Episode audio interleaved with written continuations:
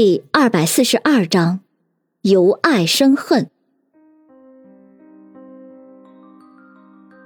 张巧佳听云峰这么分析，显然也已经开始怀疑石佳丽了。石佳丽依旧不承认。佳佳，你说这话是什么意思？难道你怀疑是我做的吗？难道因为我 cosplay 很像你，你能怀疑是我？张巧佳一脸惶恐。佳丽，我我不知道，我只是听云先生的分析，似乎似乎很有道理。石佳丽冷哼了一声，转头看向云峰这个罪魁祸首，恨恨的说道：“这就是你所谓的证据吗？你这样无端的猜测就能当证据了？”云峰却仍旧不慌不忙：“我刚才说了，这些照片就是证据，因为我能证明这些照片上的人。”就是你，史佳丽脸色铁青，怒气冲冲的说道：“哦，你怎么证明？难道上面写了我的名字，还是留有我的指纹？”谁知这时云峰却突然问道：“石佳丽小姐，你是不是曾经后背受过伤？”石佳丽微微一愣，不知道云峰葫芦里卖的什么药。张巧佳却啊的一声说道：“对呀。”家里以前和我们拍摄的时候，曾经为了摆出那种飘飘欲仙的感觉，爬到假山上，然后不小心从上面掉了下来。那次受伤很严重，后背划了一个大口子，流了好多血。当时我们都吓坏了。本来我要叫救护车的，可是佳丽却说不用了，叫救护车还要钱。我们只是简单的包扎了一下，止住血之后，然后打车去的医院。说到这里，张巧佳一脸柔情的看了一眼石佳丽，显然回忆起了那件事，让她觉得当时他们既苦涩又感动。石佳丽却无动于衷的哼了一声。到了医院，医生还抱怨我们为什么不及时来医院，这个将来肯定会留疤的。还好伤在后背，对佳丽影响并不大。原来如此。所以最后这个伤疤还是留下来了，而这些照片里，其中有一个露背装，将这个细微的伤疤展示了出来。说着，云峰打开两张图片，这两张图片是张巧佳和某男星搂着向宾馆走去的背影。张巧佳身穿露背装，后面大片雪白的肌肤裸露在外面，乍一看似乎并没有什么问题，但是因为被那个男星搂着。露背装被稍微弄得凌乱了一点于是被弄乱的衣服露出了一小片伤疤。伤疤虽然很淡，但是和雪白的肌肤相比，还是有那么一点差异的。只是只有那么一小块露出来，如果不仔细看的话，根本就看不出来。云峰接着说道：“本来这后背有伤疤很正常，可是昨天……”我不小心看过了张俏佳小姐的，呃，一些暴露的照片，我发现张俏佳小姐后背并没有伤疤，而今天我又要求看了石佳丽小姐那些暴露的照片，虽然角度都有点问题，但是还是被我发现了这个秘密。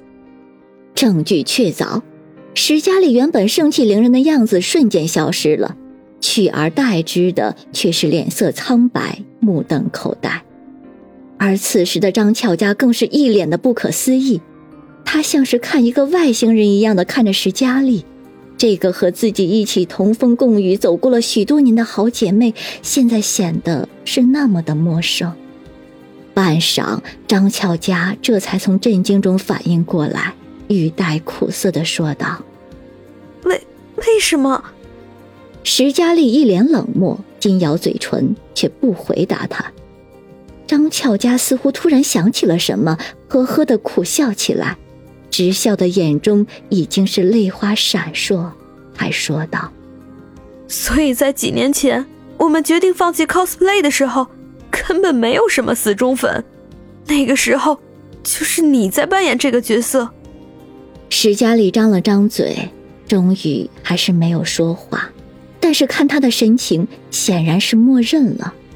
张巧佳声音里略带哭腔的说道：“记得那个时候，那个死忠粉带给我很多感动和勇气，让我们一直走下去，让我坚信我们坚持梦想的价值。